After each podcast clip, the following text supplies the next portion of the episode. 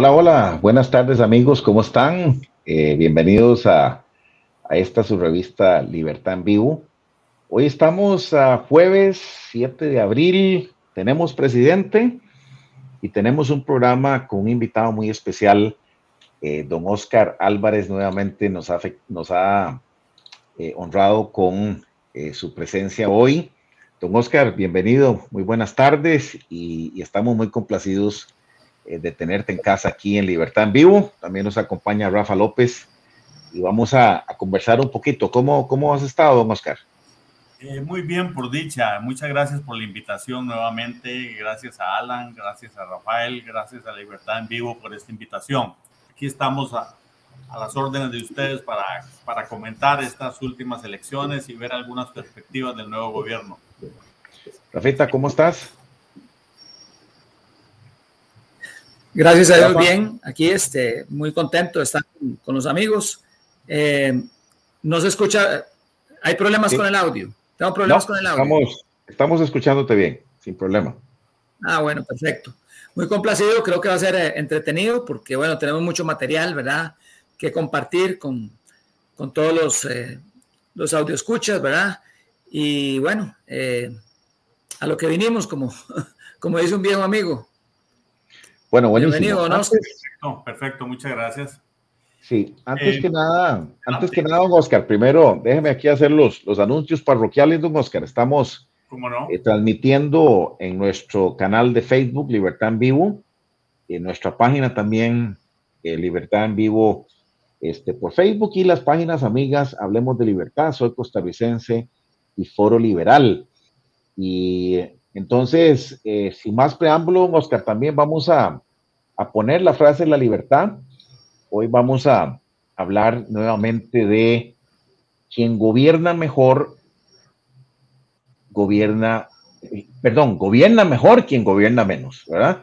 Entonces esta es la frase de la libertad y creo que muy atinado para, para arrancar con el programa de hoy eh, acá en Libertad en Vivo. Entonces, don Oscar, eh, bueno, primero tu análisis eh, respecto de, del resultado, ¿verdad? Este, creo que eh, vimos un ataque, ¿verdad? Furibundo de la prensa contra este, Rodrigo Chávez, eh, por ahí un montón de temas que se vieron eh, bastante desbalanceados, ¿verdad? En contra de Chávez, inclusive el mismo día, yo le contaba a Rafael y a, y a, muchos por acá cerca, que el mismo día me impresionó muchísimo cómo la nación, como sistemáticamente cada hora, todavía al día de la elección, mandando mensajes del tema de la del fondo este paralelo, eh, del fideicomiso.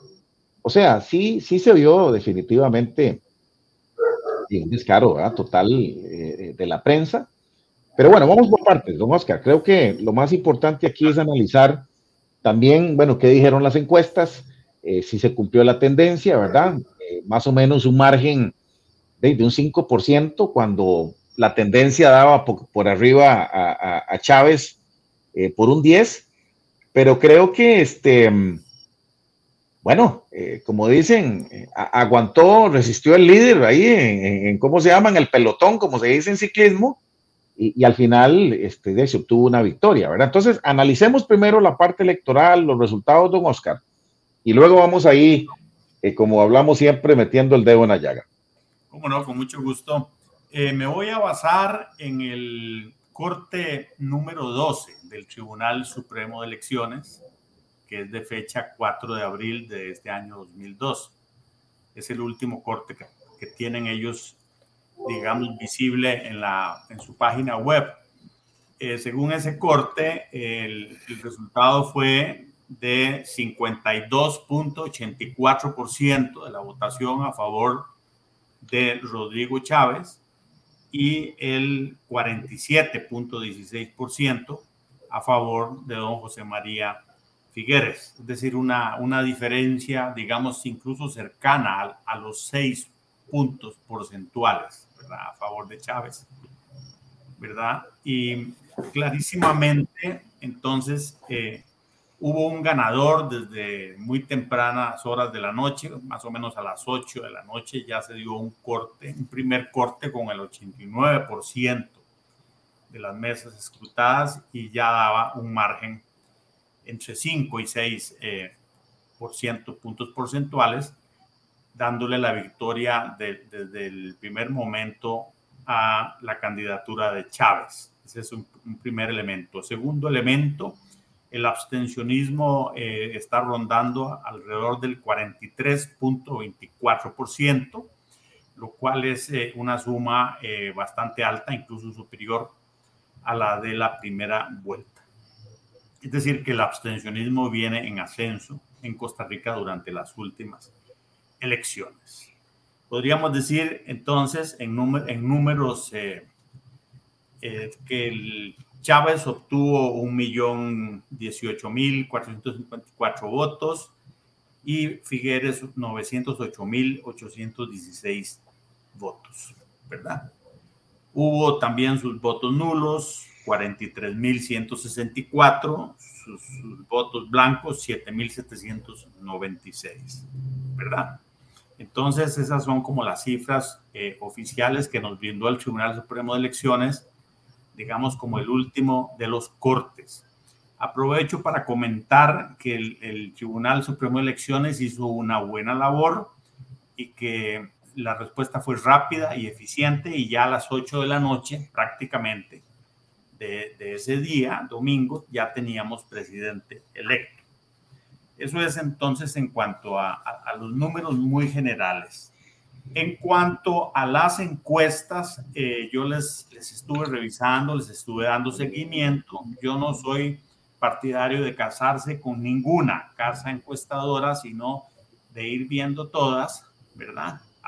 Realizando comparaciones y viendo la evolución del apoyo ¿verdad? O del decrecimiento de los candidatos.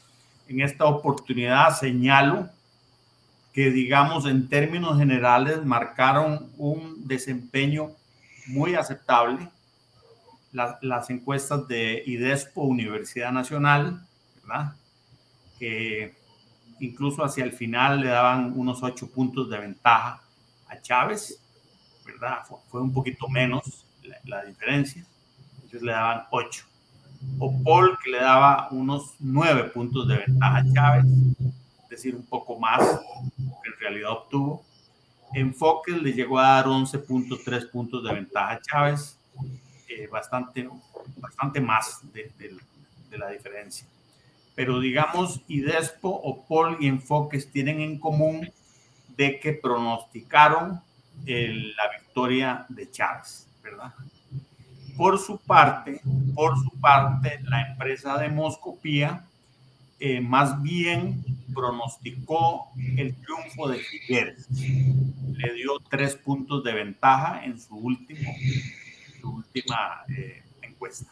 El de Moscopía, por lo menos en esta oportunidad, digamos, no acertó, no, no, no pronosticó correctamente el resultado. Don Oscar, perdón, una pequeña introducción ahora que está hablando de eso. Eh, Demoscopía, Demoscopía no fue la misma encuestadora que dijo que en la convención del PAC llegarían 800 mil personas. Sí, sí, es la misma. Sí. Don Oscar, qué, qué, extraño, ¿verdad? Porque eh, de ahí es donde, ahí es donde, donde empiezan a generar las dudas, ¿verdad? Porque bueno, eh, yo sí vi un, sesgo completo, ¿verdad? Aquí parece ser que el, del CIEP, ¿verdad? El del, del CIEP, de la, de la UCR, te parece que es la voz cantante, ¿verdad? Esa es la que se refiere, este, Repretel, el Canal 7, La Nación, sí. y, parece ser que esa es la de la Santa Palabra, y, entonces, de, no sé, como que, como que, ay, no, no, no, yo no soy conspiranoico ni nada de eso, Oscar, pero sí parece ser como que tampoco hay un balance bueno eh, eh, eh, en, cuanto a utilización, en cuanto a divulgación. Entonces no sé si es que la pagan o financian, ¿verdad? La encuesta, o, qué será, pero ¿por qué no hay un balance entre todas las encuestadoras? Entonces uno dice, no, mira, aquí más o menos esta es la tendencia y tal, pero de Moscopía siempre se nos sale el canasto, ¿verdad? Demoscopía claramente, por lo menos en esta oportunidad, digamos, le daba, repito, tres puntos de ventaja a Figueres, por lo cual falló, digamos, más o menos en, un nueve, en nueve puntos porcentuales, falló pronóstico. Hay que decirlo con claridad. Por su parte, CIEP también falló en cierto sentido. CIEP es de la Universidad de Costa Rica, como todos sabemos.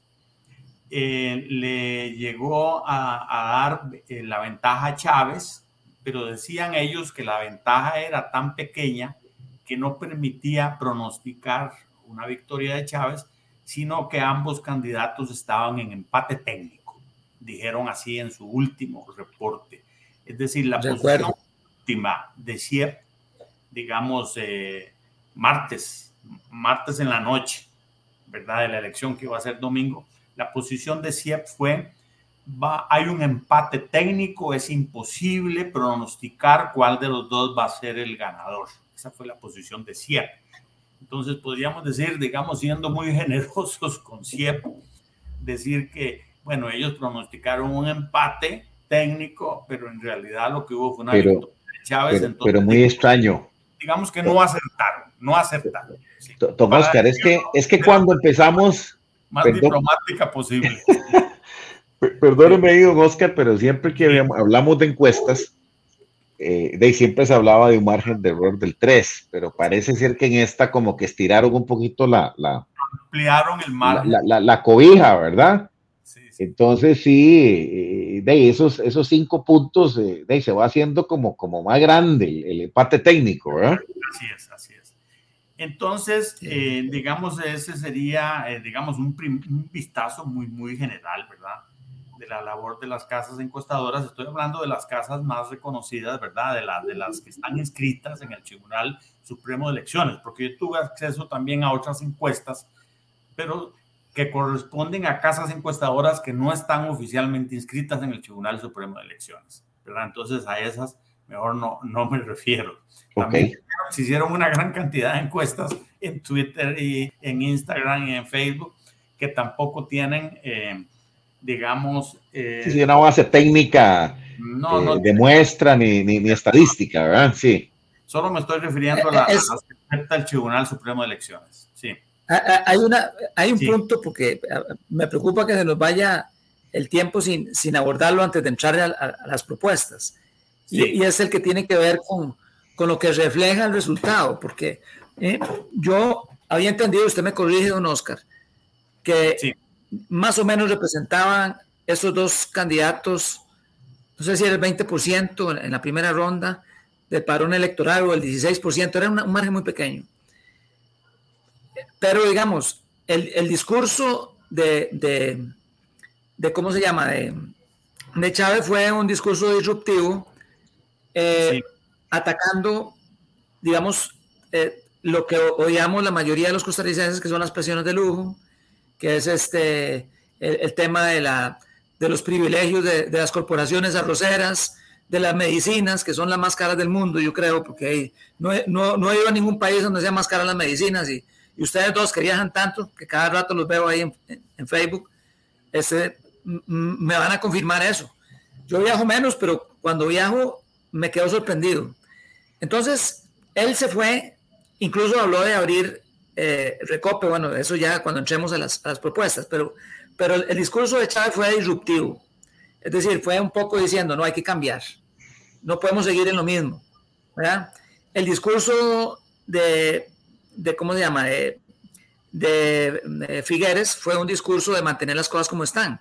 Me llamó mucho la atención, fue tal vez el partido más conservador y recuerdo cuando estuvimos aquí analizando eso, don Oscar, que fue el único candidato que me sorprendió que ni siquiera Villalta del Frente Amplio eh, estuvo de acuerdo con que había que modificar el Estado, que había que entrarle.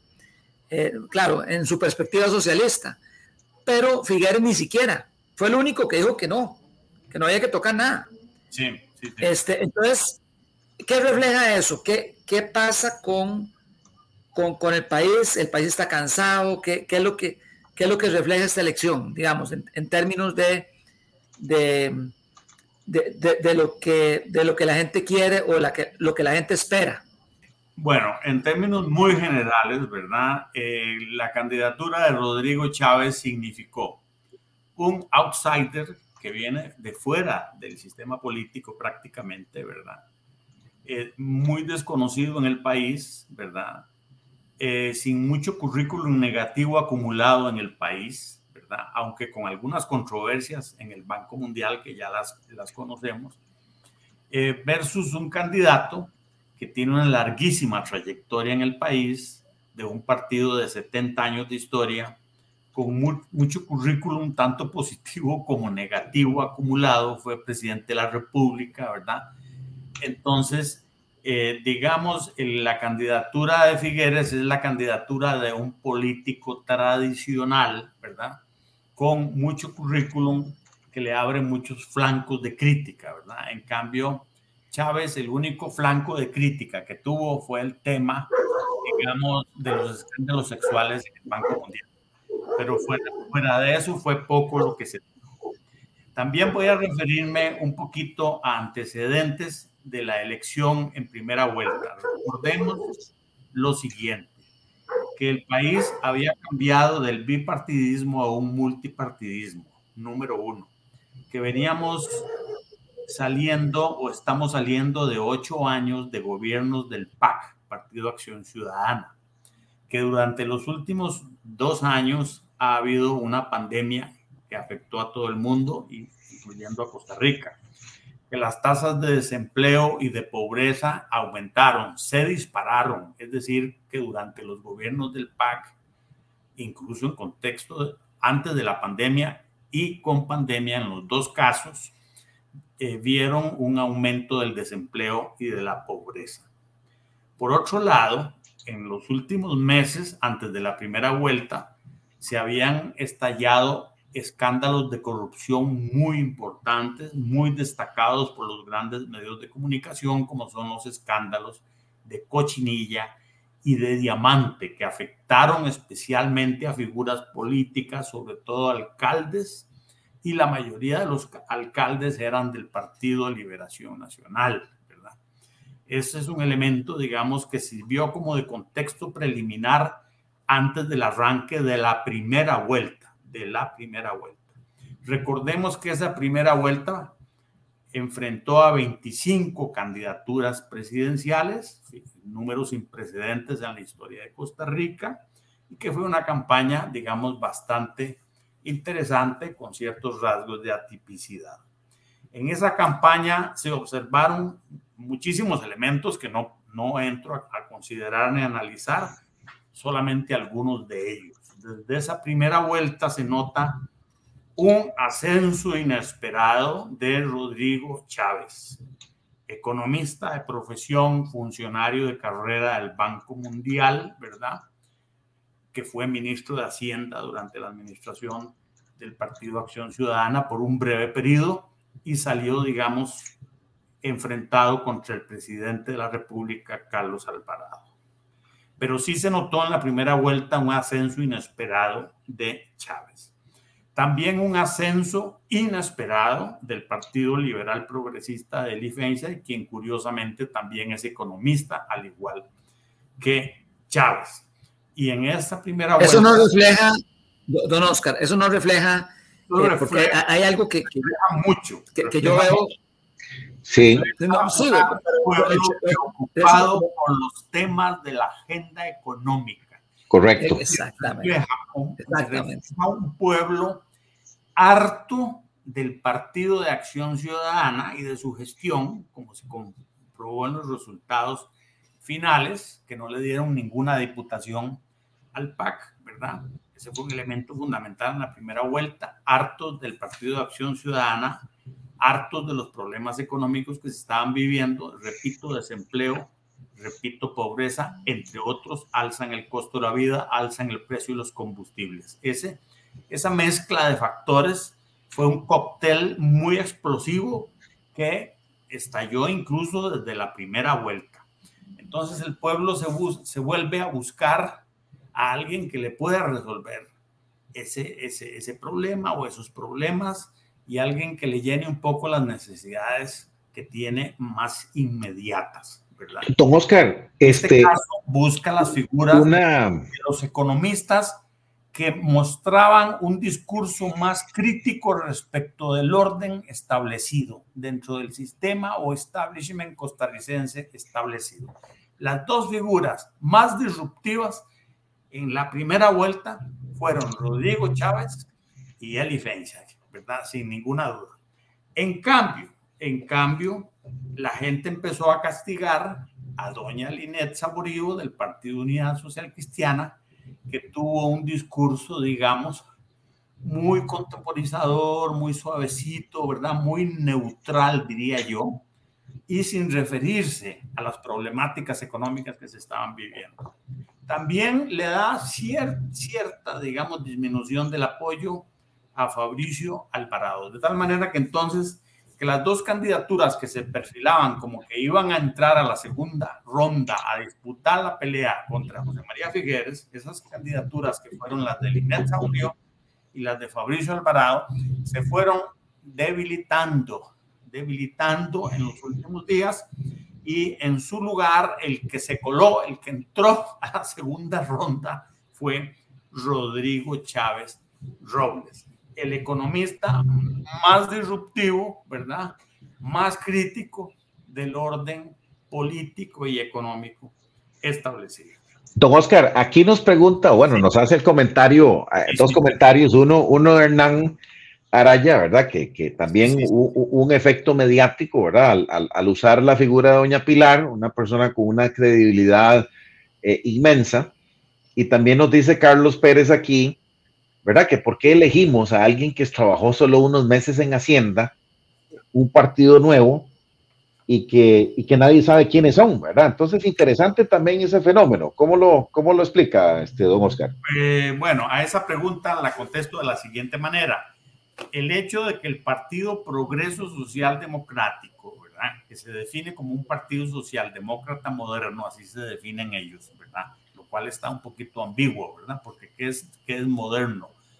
¿Verdad? Socialdemócrata más o menos entiende de qué se trata, aunque hay diferentes tipos de socialdemócrata, ¿verdad? Pero bueno, es un partido muy nuevo, nace en 2018, no tiene gran trayectoria, no tiene alcaldes, no tiene municipios, no tiene diputados, no tiene gran trayectoria, ¿verdad? Es un partido nuevo. Eso es, desde cierta perspectiva, una debilidad, un defecto, pero desde otra perspectiva es estrictamente electoral es una ventaja, porque es un partido sin currículum negativo.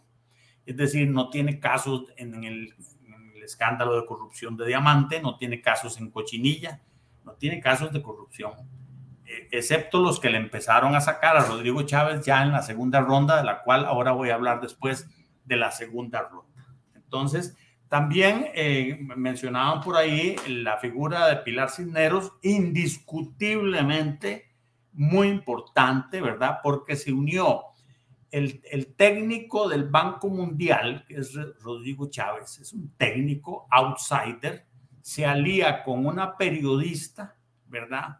De gran eh, historia de penetración en los hogares de Costa Rica, es decir, muy conocida, muy popularmente conocida, ¿verdad?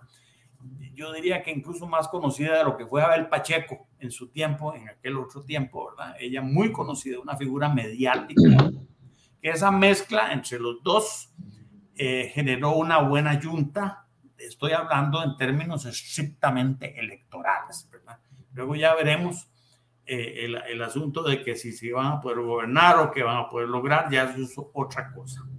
Por otro lado, entonces vuelvo al tema de la primera vuelta. En la primera vuelta, los dos ganadores son José María Figueres, que llegó en el primer lugar, y Rodrigo Chávez, que llegó en el segundo lugar, rompiendo con muchos de los pronósticos. Hay que decir que entonces eh, mucha gente tiende a pensar los temas de la política y los temas de la economía con una mentalidad, digamos, un poquito, digamos, tradicional, como que las cosas son lo que aparentan, las cosas son lo que dice la superficie, las cosas son como suenan. No, las cosas a veces no son como aparentan y no son como suenan.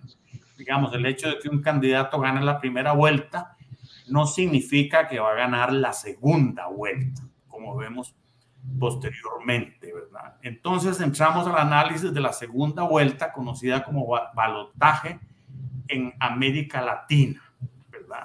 En esa segunda vuelta se nota desde el principio claramente la presencia del outsider, repito, antipolítico, técnico del Banco Mundial, que es Rodrigo Chávez Robles, en una campaña de opción por el cambio sin definir precisamente en qué consiste ese cambio. Sí habló de una revolución del lapicero, una revolución cívica, democrática, pacífica, con el lapicero, para volver a lograr que Costa Rica sea el país más feliz del mundo. Eso era como el eslogan, digamos, como un planteamiento de mercado, de mercadeo de, de este candidato durante la segunda ronda, claramente. También con el lema eh, muy popular, ¿verdad? De eh, yo me como la bronca, ¿verdad? Aquí muy interesante, porque incluso una figura política del lado de Figueres salió diciendo, ¿cuál bronca? ¿Verdad? ¿Cuál bronca? Y el lema de Chávez era yo me como la bronca. Entonces alguien podría decir, bueno, ¿cómo es eso? ¿Qué, falta seriedad, qué, lema tan abstracto, tan... Bueno, eh, depende. Si un pueblo está harto de la política tradicional, ¿verdad? Si está harto de una serie de factores económicos, ¿verdad? Como los que hemos mencionado inicialmente, costo de la vida, desempleo, tasas de pobreza, eh, digamos, dificultades para los emprendedores, ¿verdad? Exceso de regulaciones, exceso de trámites, exceso de impuestos. Si un pueblo está, digamos, harto de ese, tema, le suena simpático, simpático, por lo menos no le molesta un político que venga con el lema de decir que se va a comer la bronca. Ahora, si uno tiene la idea de que en Costa Rica todo está bien, todo está tranquilo, que este país va sobre ruedas, ¿verdad? Entonces uno se preguntaría y diría, pero qué señor más confrontativo este Chávez, ¿verdad? ¿Cómo que bronca? Si aquí no hay ninguna bronca, es decir, en Costa Rica no hay ninguna bronca, no hay nada, no hay ningún problema, ¿verdad? Esa fue la mentalidad propia de la gente de Figueres, no hay bronca. Y la de Chávez es, sí hay bronca, ¿verdad? En Costa Rica. Repito que estoy actuando estrictamente como analista, como politólogo, ¿verdad? Y no estoy involucrando nada personal contra nadie. Por otra parte, la campaña de Rodrigo Chávez Robles fue más y mejores empleos, reducir el costo de la vida, anticorrupción a muerte, ¿verdad? Y mejorar los servicios públicos. Y cuando lo trataban de sacar de esos temas, ¿verdad? De esos temas, que esos temas incluso se pueden percibir si usted estudia encuestas. Si usted es un estudioso de encuestas en la realidad costarricense, se da cuenta que lo que está haciendo Chávez ahí simplemente es leyendo encuestas de cuál es la situación del país y qué es lo que necesitan los costarricenses, ¿verdad? Pero entonces del otro lado le decían, pero es que las prioridades no son esas, las prioridades son los objetivos del desarrollo sostenible de 2030, le decían. Eso sí son las verdaderas prioridades, eh, no las que usted está mencionando. Bueno, entonces aquí se creó una fractura entre un liberación nacional y un equipo de Figueres que planteaba una serie de temas como eh, temas muy serios, ¿verdad? Muy interesantes, ¿verdad? Muy respetables, ¿verdad? Eh, más derechos humanos, más derechos de las mujeres, dignidad de las mujeres, muy bien, excelente, ¿verdad? Muy bien. Eh, más desarrollo sostenible, tenemos que seguir la agenda del desarrollo sostenible de 2030, Costa Rica tiene que ser más verde, tenemos que cobrar más impuestos verdes. Suena muy interesante todo el planteamiento del equipo de Figueres, muchos de los temas, desde luego, son, son importantes, ¿verdad? Pero Chávez se concentró en los temas que más le arden a la población costarricense, especialmente a los que viven en las costas, a los que viven en la zona norte de Costa Rica, a los que viven en Guanacaste, en Punta Arenas, en Limón, en la zona sur, gente sin empleo, gente que está sufriendo los que la vida, pequeños empresarios que tienen dificultades para para hacer su negocio, para sacar adelante su, negocio. Entonces, la... Oscar, hay una, una, un pequeño comentario. Sí. O sea, lo que, lo que usted nos está diciendo, y, yo también lo leo igual, sí, sí, sí. de que un estadista que tiene datos y entiende bien por dónde va la cosa, levantó una estrategia. Así es. Por otro lado, eh, vimos cómo el oportunismo, ¿verdad? Por el otro lado, al cambiar temas, ¿verdad? Entonces, como empezaron a atacar con el tema de las mujeres, uno ve un cambio radical en el comando de campaña, que ahora es una mujer, etcétera, etcétera, etcétera.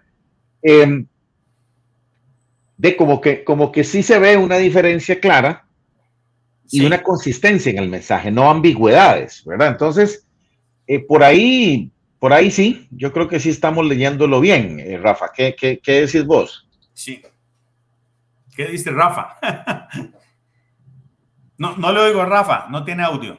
Vamos a ver. Eh, no, ya ahora sí, ahora sí. no, no, no, muy interesante, don Oscar. Y yo creo que yo veo que hay una, una insistencia que tuvo siempre Chávez eh, en resaltar que él es doctor en economía, que tiene experiencia, como usted lo dijo al principio, en un montón de países, que sabe lo que tiene que hacer. Y me parece que un factor también muy importante, no sé, usted me, me corrige, don Oscar, que fueron los debates. En los debates, Chávez me parece que se enfocó mucho en datos y en poner en evidencia que Figueres no sabía absolutamente nada de economía. Porque de eh, él decía, bueno, hay que hacer casas. Bueno, ¿y cómo las va a hacer? Hay que hacer un hospital. Por ahí digo, el hospital de Cerrí, el tal y tal.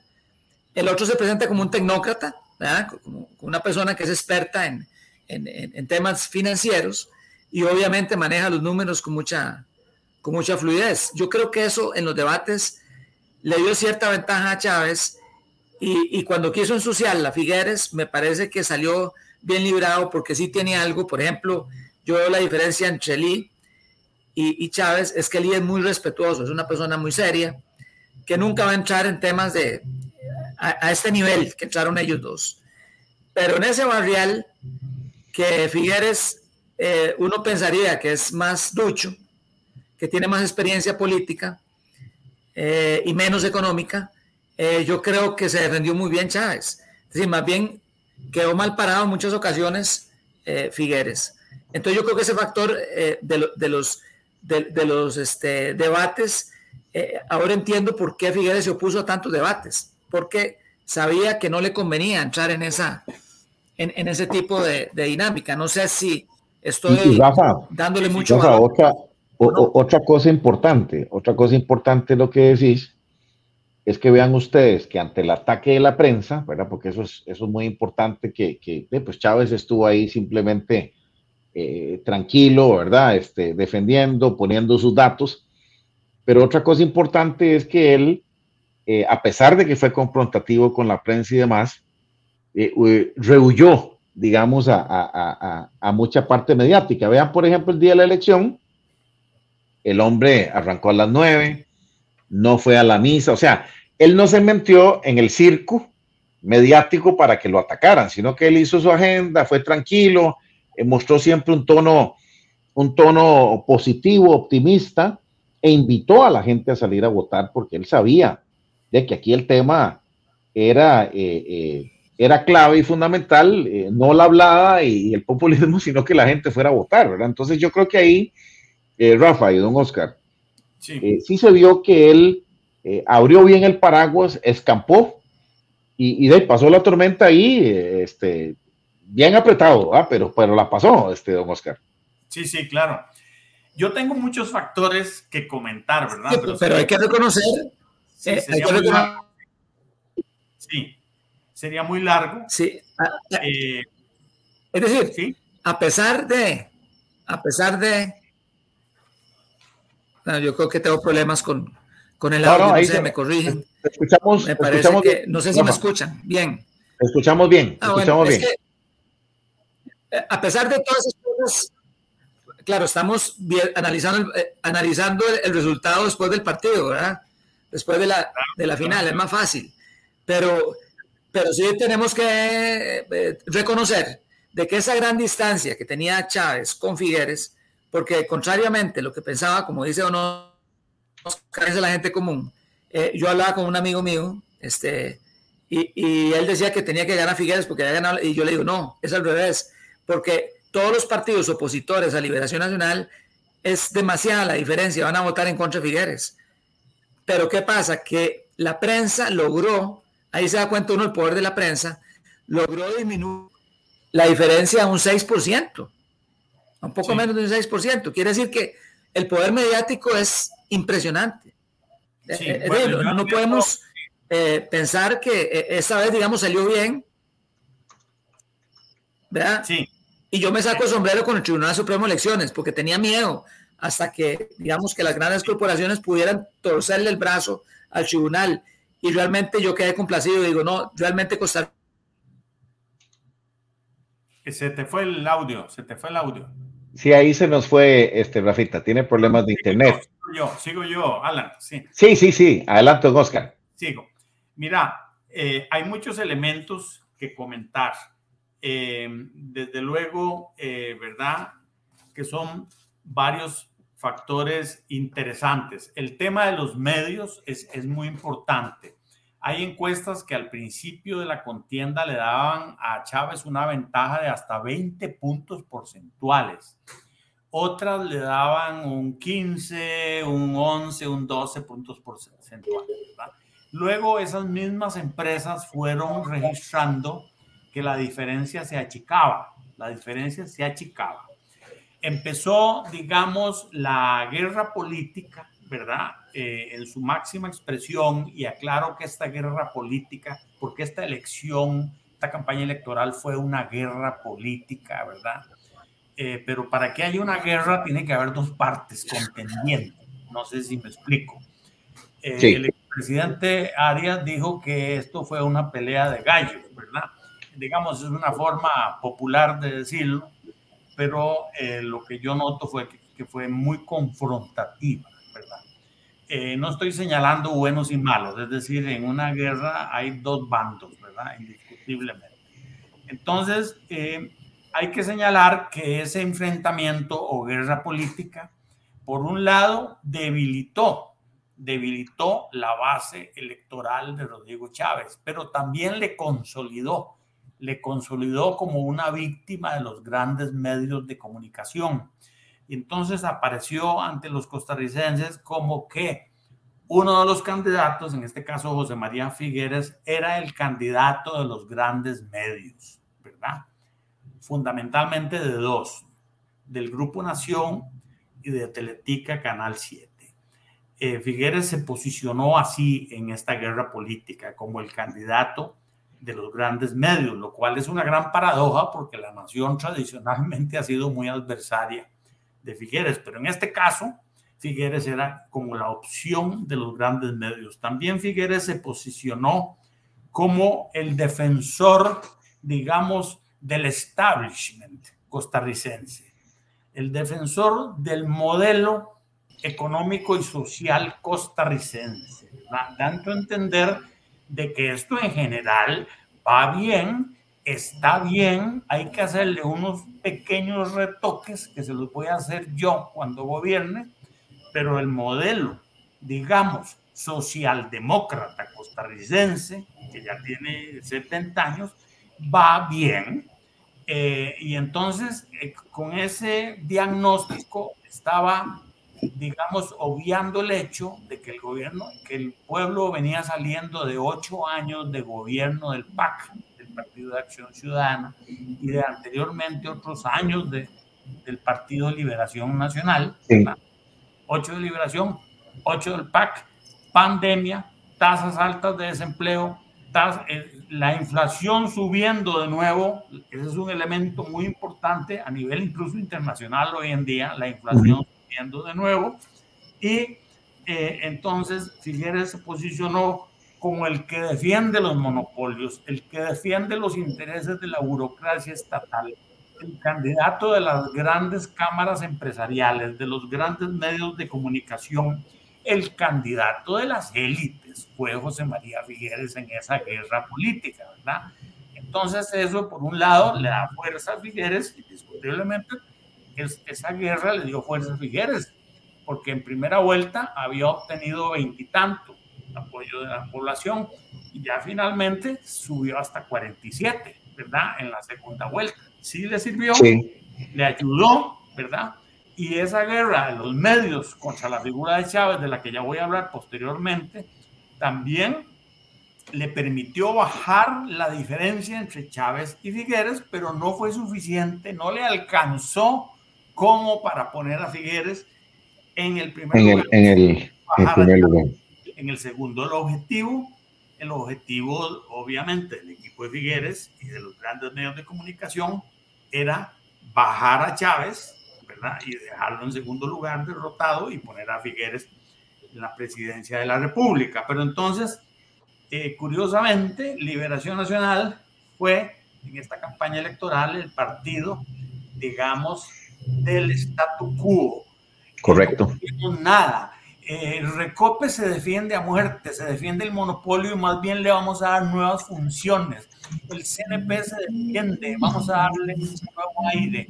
Japeva es una maravilla, es el futuro del limón, no hay que quitarlo, más bien hay que fortalecerlo.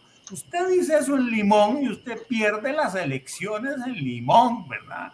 Y usted dice que Recope hay que fortalecerlo y se echa encima a todo un electorado que está harto de los aumentos de los combustibles.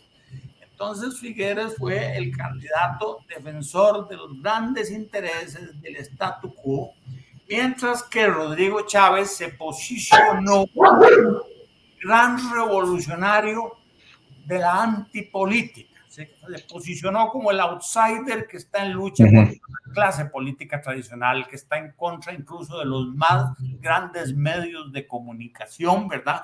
A veces en un estilo, y, ¿verdad? Y, sí, muy, muy, muy, muy confrontativo, Oscar. Muy radical, muy confrontativo, que para, para muchos pareció incluso peligroso, ¿verdad? Peligroso, pero eso el electorado lo interpretó como que en este caso era mejor votar por la oposición que votar por el que defendía, digamos, el orden establecido. Por otra parte, sí, por otra parte. Perdón, perdón ahí que lo, lo interrumpa. Eh, nos quedan 15 minutos de programa. Ok. Y, y sí quisiera que, que, fuéramos un poquito a la parte. Eh, está bien, ya todo ese análisis lo hicimos. Yo siempre dije que, que el error de liberación es que tuvo eh, un momento histórico para poner a alguien fresco, a alguien nuevo, y se inclinaron por esta opción y, era muy difícil, ¿verdad? La, la, adversión en contra de Figueres fue más, independientemente de las propuestas y todo lo que usted me diga a mí. Eh, al final, digamos, lo que le sacaron al candidato Chávez, eh, de ahí generó un poquito más, ¿verdad? Incrementó. Pero bueno, cerremos esta parte ahí, don Oscar, porque sí me interesa, sí me interesa de ver al día siguiente Okay. Eh, Chávez cambia el tono, eh, invita a todo el mundo a, sentarse, ¿verdad? al, al, mejor estilo de Oscar Arias, que invita a todo el mundo a la casa y todo el mundo vaya a Romoser. Ahora este, vemos a Chávez. Pero realmente de todo lo que se dijo. Ahora fue en Monterán. Ahora, fue en Monterán. Entonces, de todo lo que se dijo. Ok, muy bien. ¿Qué, nos espera ahora con, con Chávez? Porque vemos que está reclutando gente el hombre está realmente viendo perfiles, eh, pone a una, a una, a una liberal como Natalia Díaz eh, eh, de, pues, a, hacer la que escoge. Vamos a ver otras figuras tal vez recicladas, pero con un currículum y un perfil de que sí puede calzar. Pero realmente lo que me interesa, don Oscar, es, bueno, ¿qué, qué, se espera, verdad? no, no hay un equipo, ya dijimos que se necesitan 900 personas para gobernar, ¿verdad? Presidentes ejecutivos, ministros, etcétera. Y, toda aquella retórica de que vamos a por decreto bajar el precio del arroz, etcétera, ¿cree usted que eso va a ser posible? Por ahí hay un meme, ¿verdad? De Albino que, que dice, eh, empezamos a hacer una huelga de una vez o nos esperamos a mayo. Bueno, ¿cómo, cómo ves eh, el, el, panorama, ¿verdad? Que nos espera antes de y los primeros 100 días, digámoslo así.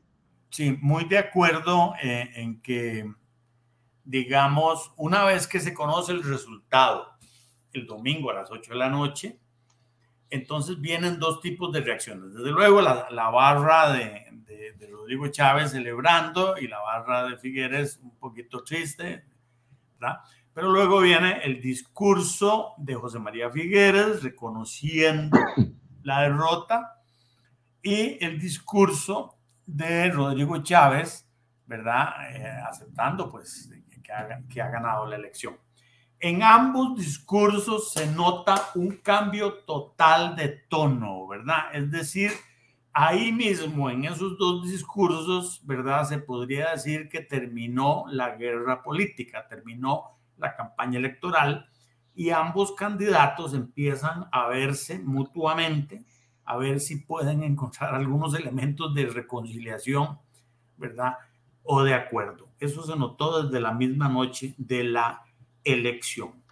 Al, el martes siguiente, es decir, ¿verdad? El martes en la mañana se produce la reunión Chávez-Figueres en Monterán, eh, Curriabat, y entonces ya vienen las conversaciones, cortesías, buenos tratos, elogios mutuos de ambos, ¿verdad?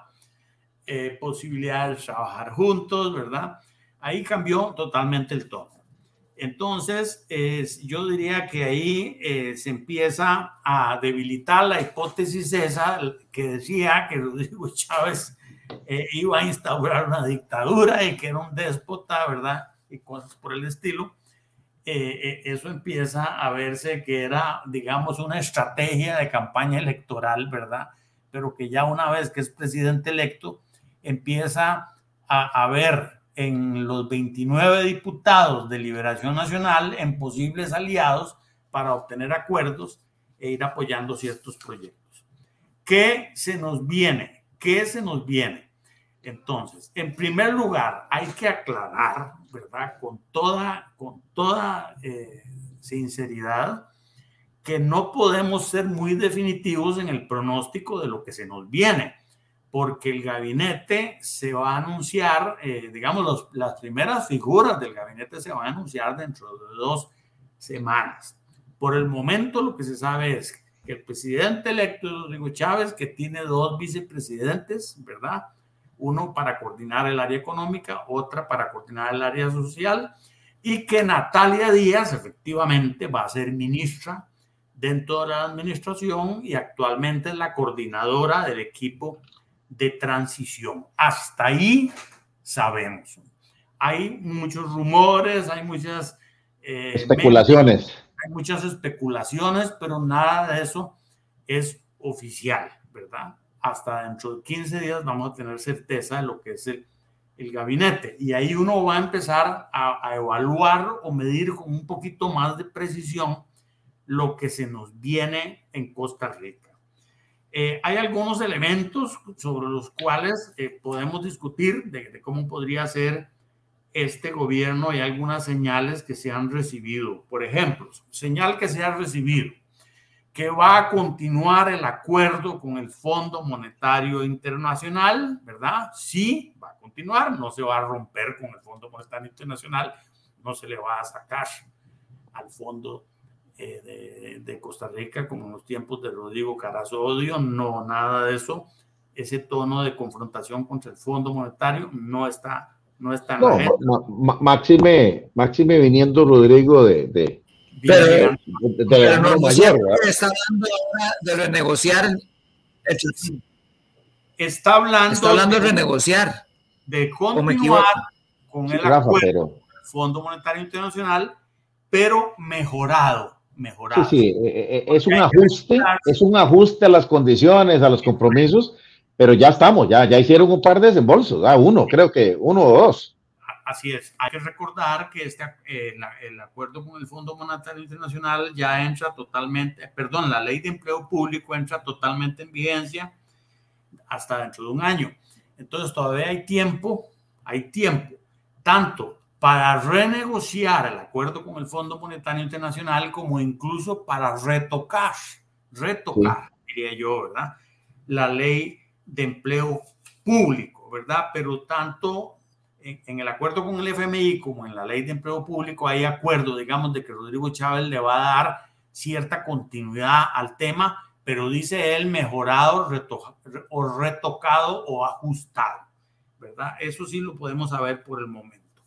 Por otra parte, eh, no, no podemos saber por el momento el tema de que él habló de que por medio de decretos iba incluso a eliminar oligopolios o monopolios en sectores como el arroz o las medicinas. El tema del arroz, el azúcar, sí. sí, el azúcar, ese tema del que habló en campaña, ¿verdad? Y que dijo que iba a enfrentar desde los primeros días de su administración, es un tema que está, digamos, ahí, ¿verdad? Es un resultado de la campaña electoral, pero no sabemos cómo va a proceder él, digamos, estrictamente a partir del 8 de mayo. Otro tema en que también eh, no sabemos cómo va, a proceder es si va a haber algún tipo de liberalización del mercado de hidrocarburos, de, eso, de eso habló en campaña, ¿verdad? Eso, es un elemento que le diferencia un poquito de Figueres, ¿verdad? Sí. Él habló de liberalización del mercado de Parece que... Sí, sí, sí, habló de liberalizar el mercado de hidrocarburos y de permitir la extracción de gas, que aparentemente, según algunos estudiosos, eh, no hay necesidad de hacer absolutamente nada porque está todo aprobado en la Asamblea Legislativa. Más bien lo que quería Figueres era vetar, vetar. esas aprobaciones. Pero, sí. pero actualmente, digamos, el gas se puede explotar. Aparentemente hay gas, hay gas. Y, digamos, lo que escuché por ahí, don Oscar, es que, que digamos, que eh, nosotros somos antiestatistas, pero uno de los argumentos de un personaje, eh, de un economista, es que, que la ventaja de hacer la exploración a través de Recope es la tramitología. Sería más expedito. Obviamente nosotros no comulgamos con, con, con empresas del Estado, pero eh, se está hablando de que la explotación de gas y la exportación puede generar muchísimo dinero para el país. Eso fue lo que escuché y, hay otro elemento también que seguramente usted lo tiene ahí anotado, que tiene que ver con someter al ICE a, las eh, cuestiones contables internacionales. Tiene un nombre que no lo recuerdo. Las normas, las NIS, las normas internacionales. Bueno, no, no, es someter, Rafael, no, en realidad no es someter, es que hoy en día... Que respeten. Eh, eh, esa es una, eso es una práctica internacional, o sea, las normas internacionales normas contables, digamos lo que llamamos la NIS o IFRS, es el estándar para todas las empresas eh, que, que, que, estén en el mercado. Eso es un, es un consumo. Es un, Pero no las está cumpliendo actualmente. Por, eso, por eso, porque entonces eh, eh, no, no, es que nos exigen, no, es que ese es el estándar que se debe usar. Pero y conforme... eso sería, digamos, la acción más expedita y más fácil, me imagino yo. Y sí, eso es un tema administrativo de adopción y punto. Lo que pasa es que esto es como una, como esto es una empresa estatal, Rafael, eh, de ahí, entonces el asunto no, no, no, no comulga, pero las empresas eh, eh, en el mercado que tienen, este, que son públicas, que tienen acciones, tienen que regirse por ese estándar. Y esas son lo que llamamos best in class, ¿verdad? Las, las, las empresas o sea, eso no debería ser ni siquiera un tema de discusión, Rafael. Eso es simplemente adoptar eh, la forma de este, llevar su contabilidad, punto. Sí, bueno, el, el, otro tema que yo creo que se viene, digamos, importante, es el tema de la Alianza del Pacífico, ¿verdad? Porque él durante la campaña electoral dijo que se le va a dar continuidad al ingreso de Costa a la incorporación. A la, Alianza del Pacífico, sí, a la incorporación de Costa Rica a la Alianza del Pacífico. Don Oscar, como sabemos. Ahora que está hablando de la Alianza del Pacífico. Sí, sí, sí. Ahora que está hablando de la Alianza del Pacífico. No es cierto que, que, los únicos que se oponen a la Alianza del Pacífico son el Frente Amplio y Liberación, de los que están en el Congreso. Los demás están a favor. Eh, esos dos sí se oponen, ¿verdad? Eh, no, sé qué. Lo que pasa es que ahora hay nuevas fracciones, ¿verdad?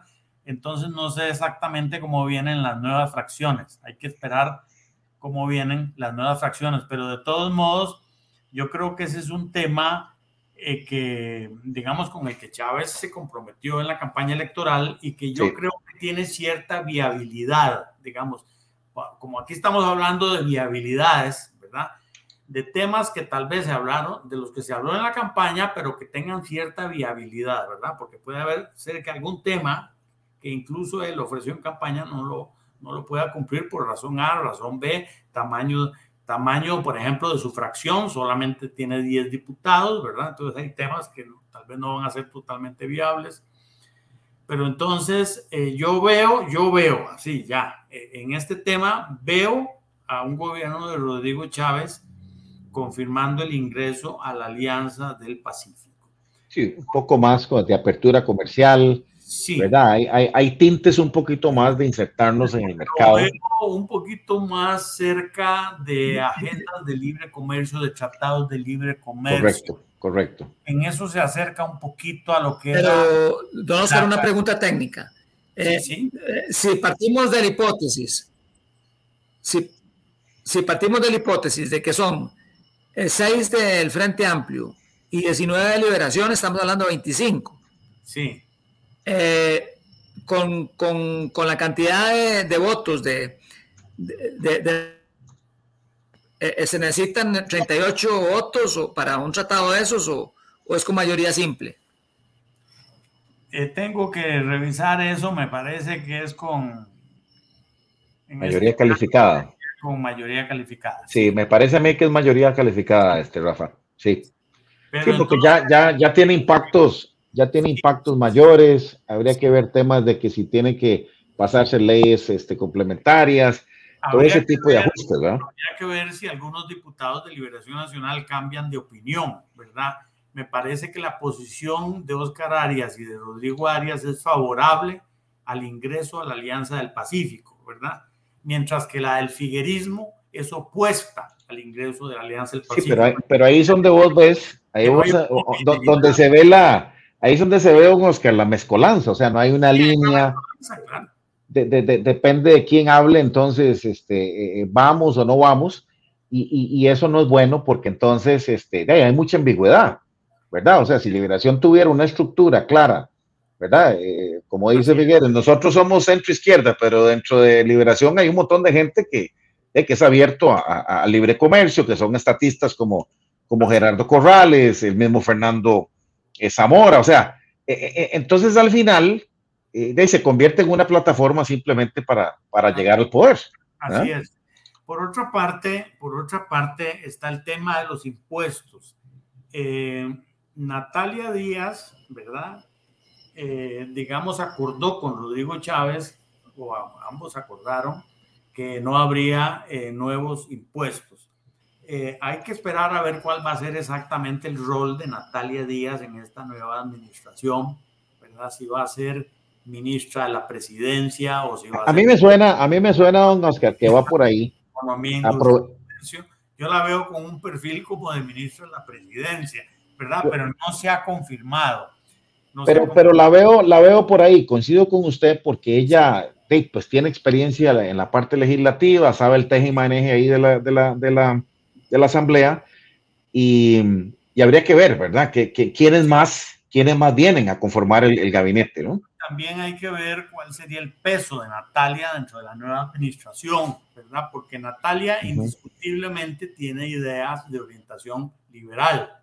Eso está claro, ¿verdad? Incluso ella eh, no es partidaria de nuevos impuestos, ¿verdad? Eh, pero por otro lado, Rodrigo Chávez, cuando fue ministro de Hacienda, recordemos que sí eh, fue partidario de nuevos impuestos, ¿verdad? Eh, entonces, habría que ver qué pesa más a la hora de que ya empiece un gobierno. Ya, ya se opuso a la reducción de impuestos en combustibles, en los combustibles, ¿verdad? Entonces, eh, tengo, tengo la impresión de que no se van a reducir impuestos, pero tampoco habría margen como para aumentarlos en una nueva administración. Es decir, la cosa se va a quedar ahí como en un, en un término medio, digamos, no se aumentan los impuestos, pero tampoco se reducen, ¿verdad? En términos generales, más o menos eso. Otro tema que que, hay que discutir es si va a mejorar el clima de negocios. Para nosotros en este programa es un tema muy importante. Si el clima de negocios se va a ir fortaleciendo, digamos, si las calificadoras de riesgo van a empezar a ver a Costa Rica con mejores ojos, ¿verdad? Con mejores calificaciones, o esto va a empeorar a partir del 8 de mayo, ¿verdad? Yo tengo la percepción de, ya, de que ya las casas están calificando, están evaluando bien. Sí.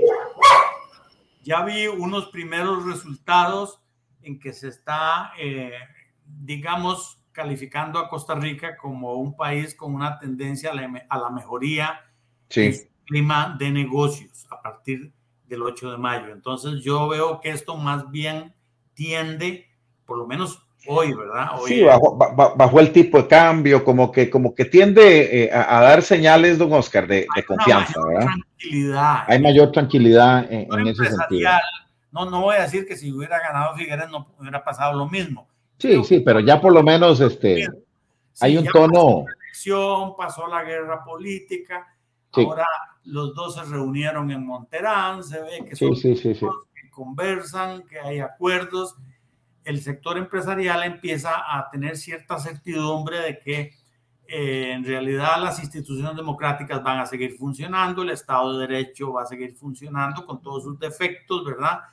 Pero que entonces hay cierta confianza, ¿verdad? En que el clima de negocios evoluciona aceptablemente en los próximos meses. Eso, es un elemento que, que, que, no, que noto yo, ¿verdad? es decir, un clima favorable a la atracción de inversiones. Creo que CINDE va a poder seguir haciendo su labor, digamos. Sí, atracción de inversiones y demás. Eh, atracción de inversiones al país de manera normal, tranquila, eh, como lo hacen siempre, incluso de, sin depender de, qué partido político está en el poder. Creo que CINDE eh, puede seguir haciendo su labor. En, resumen, digamos, hay un ambiente de mayor tranquilidad ya se empieza a discutir el tema de quién preside la Asamblea Legislativa, ese es uno de los primeros temas. Eh, ya veo que Rodrigo Arias. Rodrigo Arias va, eso me imaginé yo ahí también. Liberación Nacional sí, a Rodrigo Arias Sánchez. Eh, Rodrigo va a poner a Doña Pilar y ahí vamos a, vamos a empezar a ver los jaleos políticos.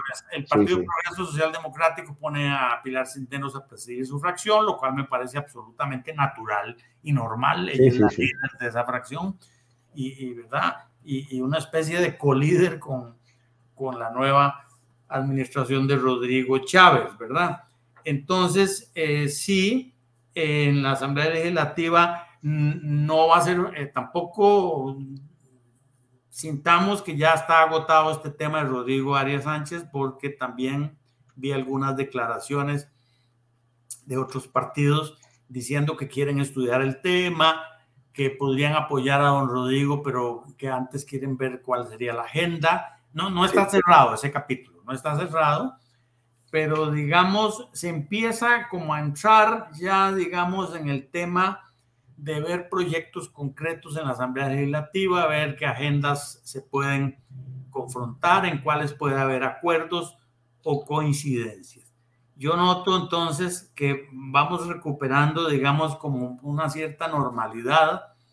Eh, no estoy, digamos, en la perspectiva de algunos, ¿verdad? Que es un poquito, digamos, digamos, perspectivas exageradas. Perspectivas exageradas serían empezar ya, digamos, a, a decir que esta administración es de tal signo o es de otro signo o es de tal línea, eh, cuando ni siquiera se ha nombrado el gabinete.